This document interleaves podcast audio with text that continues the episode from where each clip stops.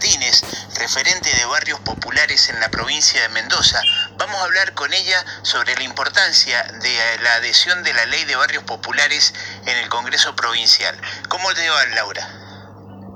¿Cómo le va a usted y a la audiencia? Buenas tardes. Cuéntenos la importancia de la ley de adhesión de barrios populares. Sí, eh, aclaro primero que mm, el, concepto de la adhesión.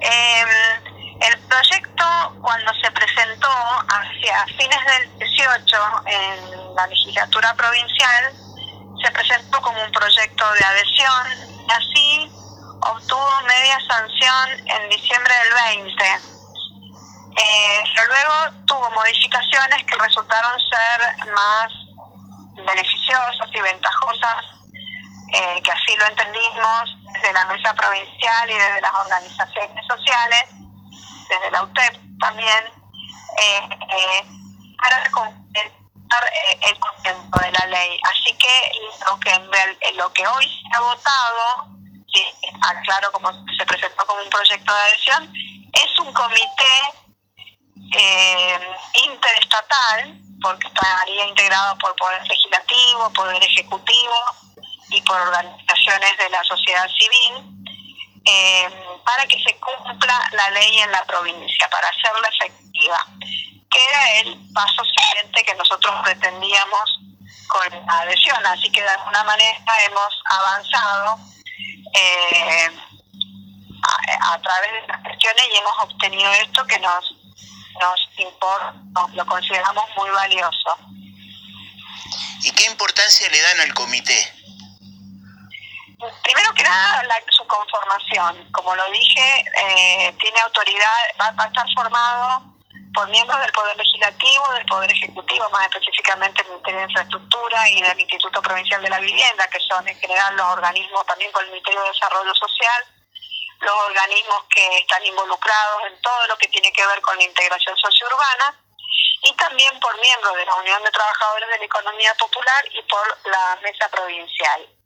La importancia es que, em, si bien la provincia tiene convenios firmados con la Secretaría de Integración Sociourbana, que es la Secretaría de la Nación que financia obras, se imagina usted que de un total de 35 convenios, eh, nosotros tenemos 317 barrios populares.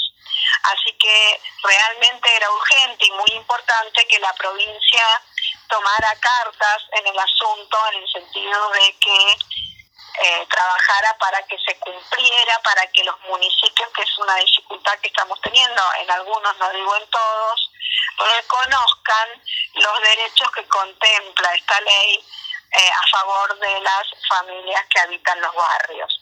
Así también eh, es importante este comité eh, y será importante para que las prestatarias de servicios públicos, las prestatarias del servicio eléctrico, del, del, servicio de gas, de agua, cumplan con esta normativa, adecuando sus reglamentos que suelen ser muy estrictos y no se pueden aplicar a, las características y a las particularidades de los barrios populares. Eh, también eh, del Poder Judicial, provincial, que lamentablemente, no digo todos, pero algunos mm, jueces siguen este, en exclusiva defensa de los sectores más poderosos, eh, resistiendo la aplicación de esta ley que la Ley Nacional de Barrios Populares, y esto siempre lo remarco, además de suspender los desalojos, el, el valor mayor que tiene es la declaración de utilidad pública de los barrios populares por el Congreso de la Nación. Esta declaración de utilidad pública significa nada más y nada menos que esos barrios están con familias que habitan allí porque es la forma en la que ellas han encontrado para solucionar la necesidad habitacional, está destinado a que se integre socio-urbanísticamente. No hay otro destino, así lo decide el Congreso de la Nación, y ese es el destino. Es como cuando se declara de utilidad pública una franja de terreno para construir una vía o una ruta, nadie lo discute. Sin embargo, eh, al menos en provincia, que es lo que conocemos, tenemos algunos jueces, lamentablemente, que este, presentaban, presentan resistencia. Por eso es importante también este comité, que entre, disculpe, si, cuando me quiere interrumpir, me interrumpe. Eh, que entre otras facultades va a tener eh, facultades para formación, para capacitación en este sentido. Porque la ley lo que contempla y lo que asegura es el derecho humano que tenemos todos a habitar adecuadamente.